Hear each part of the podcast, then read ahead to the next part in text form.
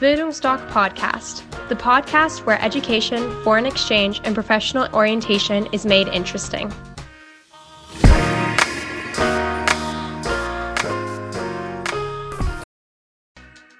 Bildungsdoc Podcast, the podcast where education, foreign exchange, and professional orientation is made interesting.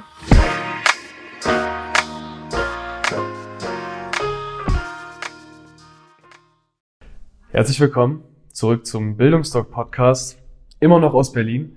Heute soll es ums Thema Neuseeland gehen.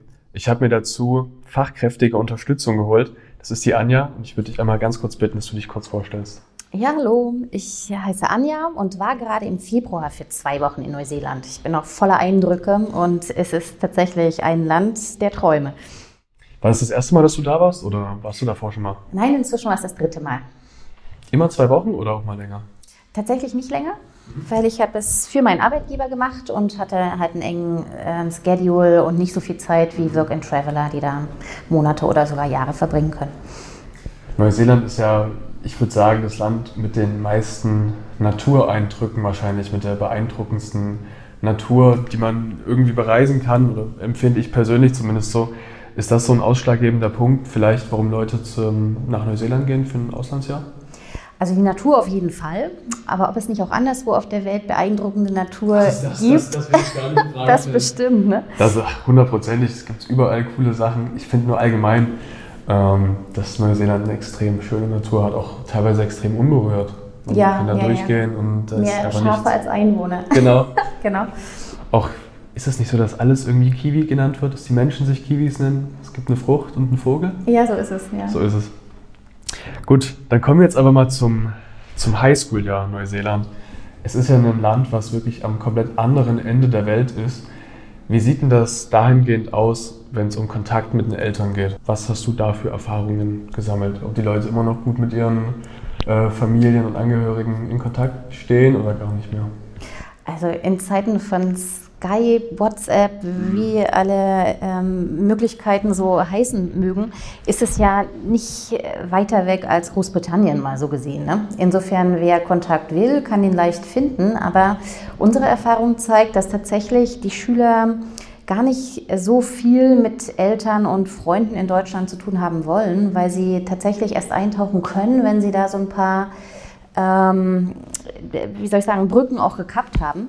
Und einer unserer Leitsprüche ist No News are Good News. Und das würde ich denken, gilt erst recht für Neuseeland, weil das so ein problemloses Land ist. Von allen, äh, finde ich, Destinationen, die man so haben kann in einem Highschool-Jahr, ist das eins der Länder, wo es am also wahrscheinlichsten ist, dass es keine Probleme gibt. Die Leute sind extrem gastfreundlich, die Schulfächer sind geradezu Traumfächer, die man sich selber aussuchen kann, so dass es sehr maßgeschneidert äh, ist, was man da erlebt, so dass es wirklich kaum Raum für irgendwelche Beschwerden, Probleme oder sonst was gibt, was man vielleicht mit Mama und Papa besprechen will. Das heißt, vielleicht ist es ganz gut, dass man wenig Kontakt hat allgemein. Ich meinte jetzt wegen der, wegen der Zeitverschiebung. Wie viele Stunden ist das, ist Unterschied? Ja, je nach Sommer- und Winterzeit elf oder zwölf. Ja. Das ist schon ordentlich. Ja, das, das stimmt. Und auch die Jahreszeiten sind ja genau entgegengesetzt. Ne? Dann sind Mama und Papa gerade Skifahren und man selber liegt am Strand irgendwo oder in der Sonne. Jedenfalls, ähm, das Schuljahr läuft ja auch von Januar bis Dezember, sodass ja, man tatsächlich sehr gut im Januar starten kann. Das wäre also nach dem deutschen Halbjahr. Dort kommt man dann aber zu Beginn des Schuljahres an und kriegt das alles von Anfang an sehr geordnet und leicht zugänglich mit, sodass es wirklich eine gute Idee ist, im Januar anzufangen. Wenn man das macht, hat man quasi zweimal Sommer. Ne? Denn wenn man zurückkommt ähm, und nur ein halbes Jahr bleibt zum Beispiel, kriegt man dann in Europa ja den Sommer nochmal mit. Jetzt stellt sich direkt mir die Frage, jetzt kommen wir direkt schon langsam zu den, zu den Unterschieden bzw. zu den Besonderheiten vom Highschool-Jahr oder Auslandsjahr Neuseeland.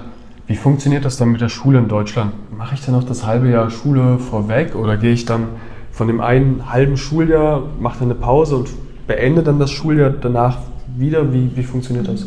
Das ist sehr verschieden. Es gibt ja innerhalb Deutschlands ähm, 12- oder 13-jähriges Abitur. Ähm, und wir hatten auch schon Schüler, die überhaupt ähm, danach nicht mehr in die Schule wollten, sondern nach der 10. Klasse ähm, da noch hingegangen sind, weil sie zwischen Ende der Schule und Beginn der Ausbildung da noch Zeit füllen wollten. Es ist alles denkbar und es kommt immer auf die Schule und das Bundesland an, wie es gehandhabt wird. Wenn 13 Schuljahre zum Abitur führen, ist es oft so, dass äh, die Schüler in der 11. Klasse weggehen und es dann auch sehr leicht ist, danach wieder reinzukommen, weil da ja quasi keine Leistungsnachweise erforderlich sind. Ne? Wenn man jedoch nur zwölf Jahre hat, dann ist es ähm, in der Regel kaum möglich, dann wieder den Anschluss zu finden, sondern würde man aussetzen für das elfte Schuljahr und bei Rückkehr das wiederholen müssen. Mhm. Bleiben wir direkt beim Schulsystem. Aber beim Neuseeländischen, wie unterscheidet sich das vom Deutschen in Neuseeland gingen alle Schüler in die gleiche Schule, egal ob sie danach Tierarzt, Tänzer oder Tischler werden wollen.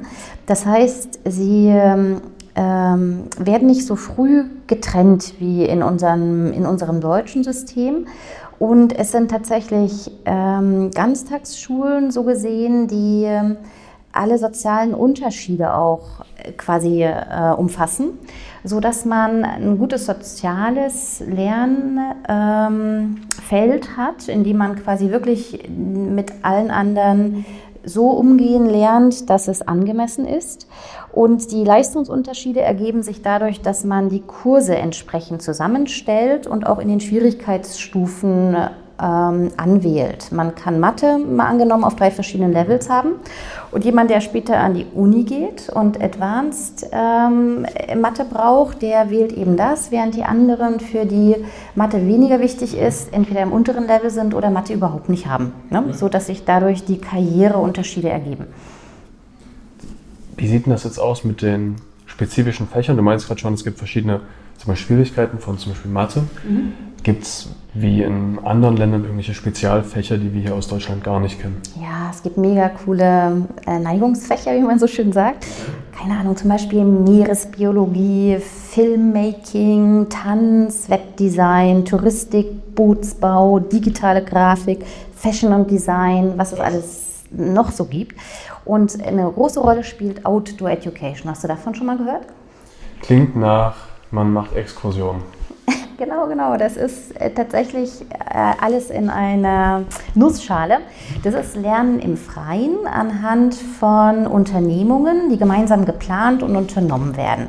Es ist Erlebnispädagogik im weitesten Sinne.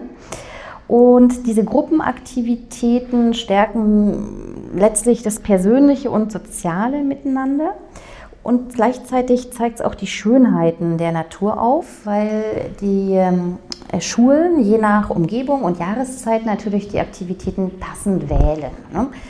Könnte sein, dass man eine mehrtägige Kanutour macht oder Felsenklettern am Seil lernt oder äh, bei einer Übernachtung tatsächlich schon vorgekommen, im Winter auf einer Bergwanderung in selbstgebauten Schneebiwaks übernachtet. Cool. Und genau, und du kannst dir vorstellen, so eine, so eine Aktion wird ja zuvor äh, gut und sehr ausführlich vorbereitet. Ne? Da wird überlegt, wer in der Gruppe kann welche schweren Sachen tragen, die gemeinsam für alle sind. Wie wird das Essen geplant und dann eben auch so getragen, dass jeder nach seinen Möglichkeiten einbezogen ist.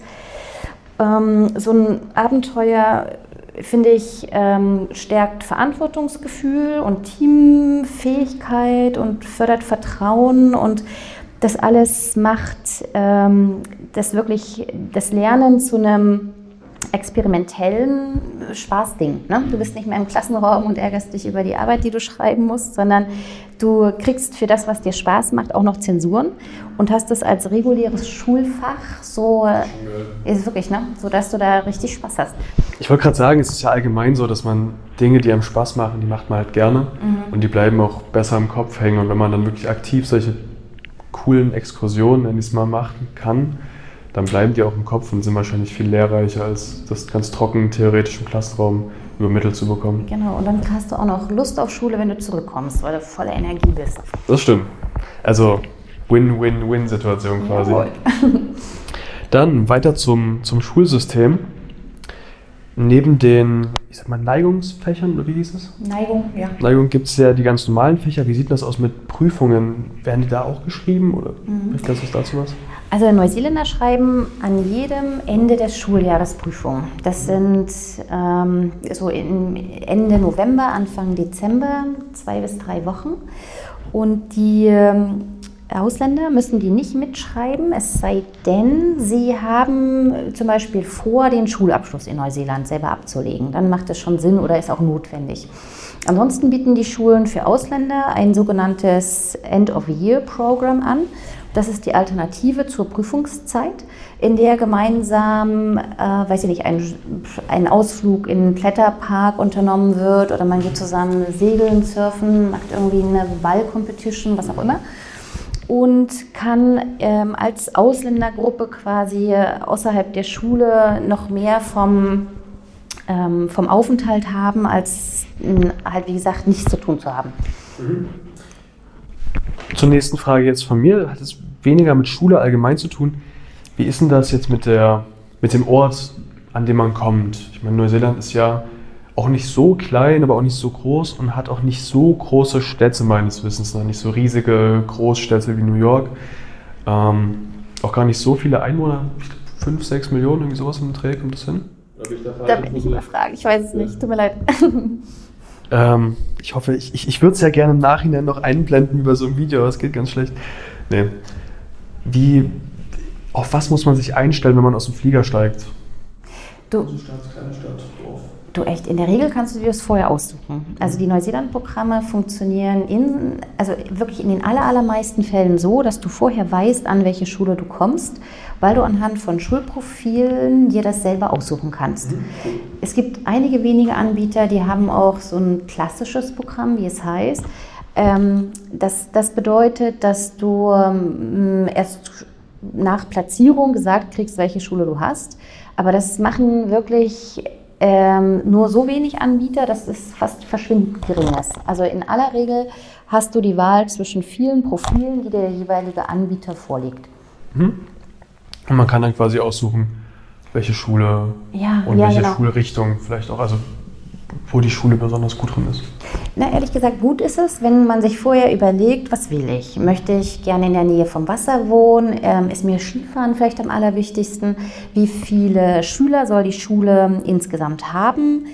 Möchte ich ähm, so wohnen, dass ich auch mit öffentlichen Verkehrsmitteln mich selbstbestimmt bewegen kann?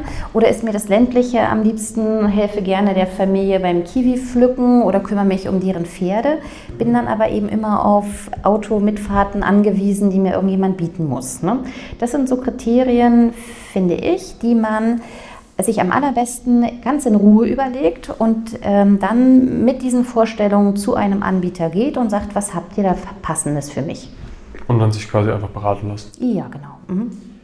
Dann, du meintest gerade, auf die Pferde aufpassen und ich dachte mir so, boah, man kann echt alles machen, oder? In Mehr? Neuseeland?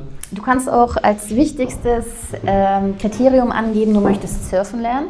Und dann gibt es eine Schule, die hat ein äh, sogenanntes Akademik Plus Programm, wo du jeden Freitag anstelle von Schule in einem Surfkurs draußen wirklich mit Neopren, je nach Jahreszeit und einem Surflehrer lernst, wie, wie du Wellen reitest. Und das ist ebenso verfügbar wie eine Schule, die dir Equestrian als Schulfach anbietet. Hast du also Pferdekunde, auch Erhaltung und Pferdekrankheiten plus den praktischen Teil, dass du eben reiten kannst. Ich bin, ich bin ein bisschen baff, ganz ehrlich. Ich finde es total krank, was man alles machen kann in Neuseeland. Und vielleicht kannst du es bestätigen, aber ich würde fast sagen, dass Neuseeland sich am meisten von den anderen Auslandsaufenthalten vielleicht abhebt. Einmal dadurch, dass es komplett woanders gelegen ist als jetzt USA oder Kanada. Vielleicht auch von der Kultur her oder von den Dingen, die man machen kann, einfach noch ein bisschen extremer ist. Würdest du das bestätigen oder sagst du nee? Aber guck mal, Japan, China, Südafrika oder Costa Rica sind doch ebenso extrem. Na klar, ich meine jetzt von den, also von den eher klassischeren Dingen. Mhm. Die meisten gehen ja nach äh, Kanada, Amerika. Mhm. Da ist Neuseeland schon ja, englischsprachig Im, im englischsprachigen ja, Raum. Ja, das auf jeden Fall. Mhm. mhm. Dann gibt es noch weitere Besonderheiten, von denen du sagst, das macht Neuseeland einzigartig. Ich finde tatsächlich die Rückmeldung zu den Gastfamilien außergewöhnlich gut. Ähm, ich denke, es liegt daran, dass neuseeländische Familien grundsätzlich sehr familienorientiert sind. Also anders als Asiaten zum Beispiel ähm, sind die gerne auf Freitagnachmittag nicht mehr im Büro, sondern zu Hause. Die machen wirklich viel Sportliches, sind gerne selber an der frischen Luft, haben in der Regel alle so ein Wochenendhaus irgendwo da, wo es schön ist und haben Lust darauf, die Internationalen auch in diese Familienaktivitäten einzubeziehen. Die haben ja durch ihre geografische Lage auch recht viele asiatische Gastschüler, so im Allgemeinen, weil viele aus Japan, China, Korea dort auch ihren Schulabschluss machen. Und im Gegensatz ähm, zu diesen asiatischen Schülern Schülern wollen ja die Europäer auch Familienmitglied werden. Ne? Die Asiaten müssen büffeln. Die kriegen von zu Hause die Devise, hier, du brauchst Bestnoten und machst nicht irgendwie Barbecue am Strand mit, sondern sitzt am Schreibtisch.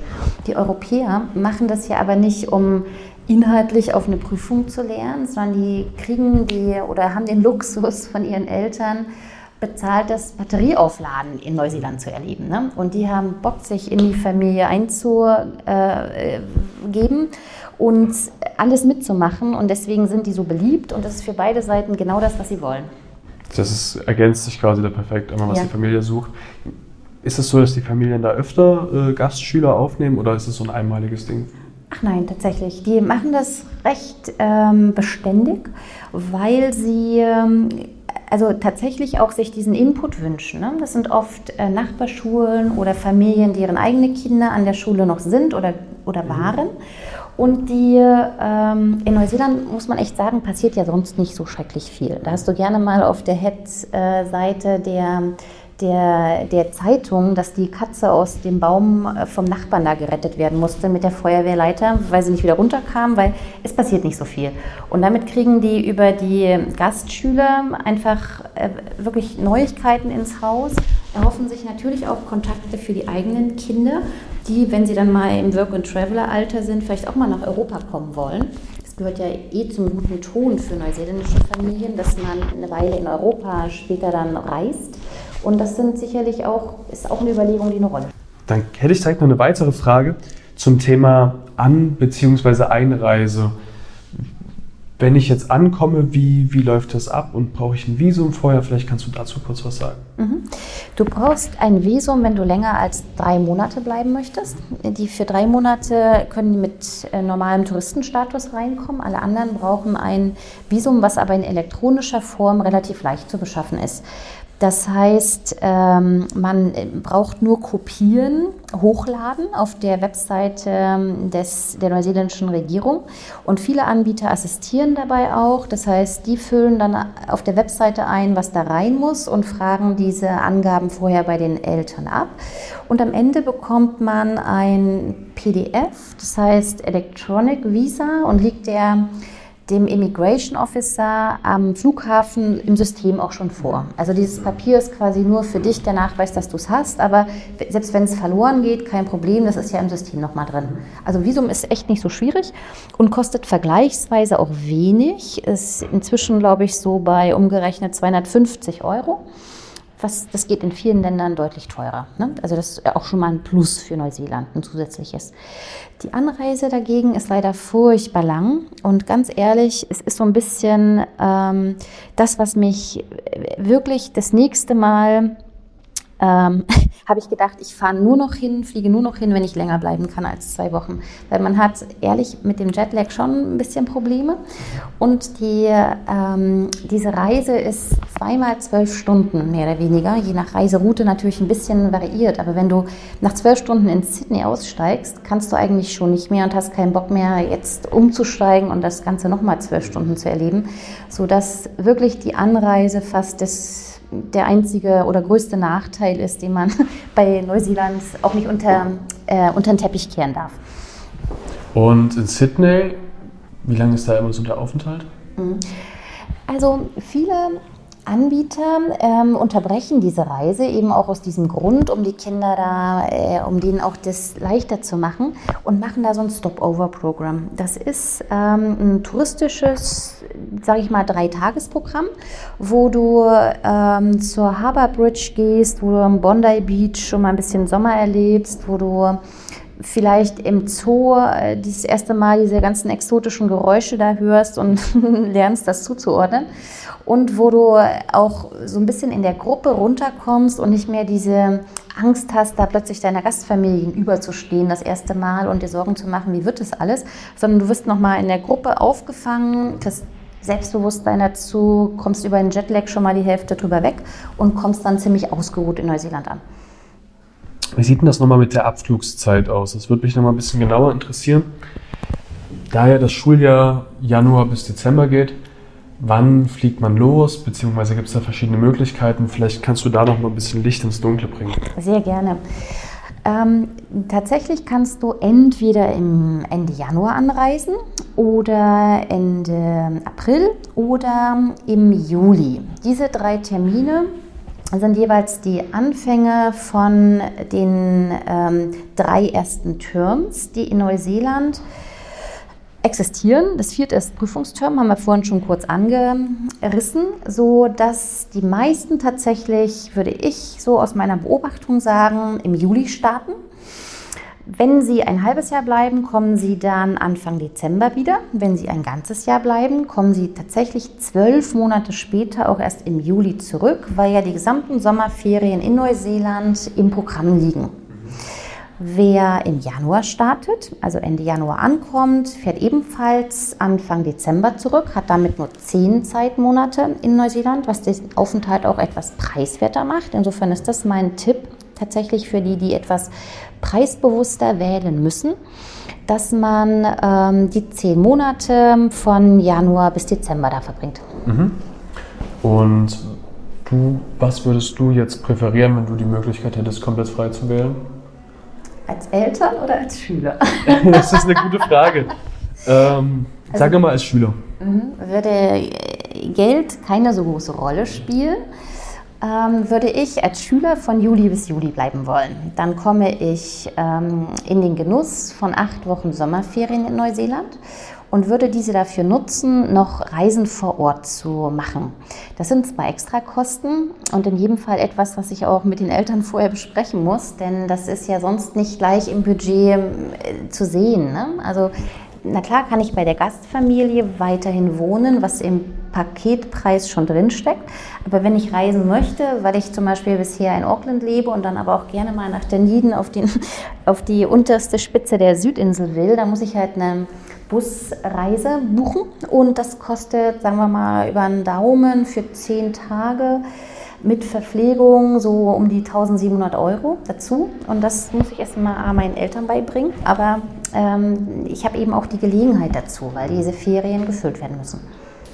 Gibt es sonst noch irgendwelche wichtigen Punkte über Neuseeland, von denen du sagst, ja, das ist so besonders an Neuseeland, das muss ich jetzt noch unbedingt mal loswerden? Es gibt keinerlei gefährlichen Tiere. Also es ist wirklich für alle Eltern, die besorgt sind, an der Stelle eine echte Entlastung. Und ähm, aus meiner wirklich Beobachtung und Betreuung kann ich sagen, es gibt kaum jeweils, äh, jemals unglückliche Schüler. Neuseeland ist wirklich da, wo alles klappt. Das ist also quasi das Nonplusultra. Ja, für Highschool schon. Gibt es sonst von dir noch irgendwelche abschließenden Worte, die du noch gerne an die Zuhörer loswerden wolltest? Oder bist du sonst prinzipiell erstmal zufrieden? Ich drücke allen die Daumen, dass sie, die, ähm, dass sie dahin fliegen dürfen und allen Veganern, die immer ein schlechtes Gewissen hatten, wenn sie Avocados kaufen, sage ich, freut euch auf Neuseeland, da könnt ihr sie selber pflücken und so viel essen, wie ihr wollt. Das sind mal wirklich anders richtig schöne abschließende Worte gewesen. Da bedanke ich mich erstmal ganz herzlich bei dir, dass du dir Zeit genommen hast, hier diese halbe Stunde über Neuseeland zu reden. Sehr gerne, Magnus. Auch ihr, liebe Hörer, ich hoffe, ihr hattet auch ganz viel Spaß dabei, diesen doch sehr, sehr, sehr coolen und mal neuwertigen Informationen zu lauschen. Ansonsten, wenn ihr irgendwelche Fragen haben solltet, dann schickt uns gerne eine Mail oder ruft uns gerne an. Wir können euch da auch privat bzw. persönlich beraten und euch da weiterhelfen. Ansonsten würde ich mich jetzt auch bei euch verabschieden. Ich wünsche noch einen wunderschönen Tag. Auf Wiedersehen.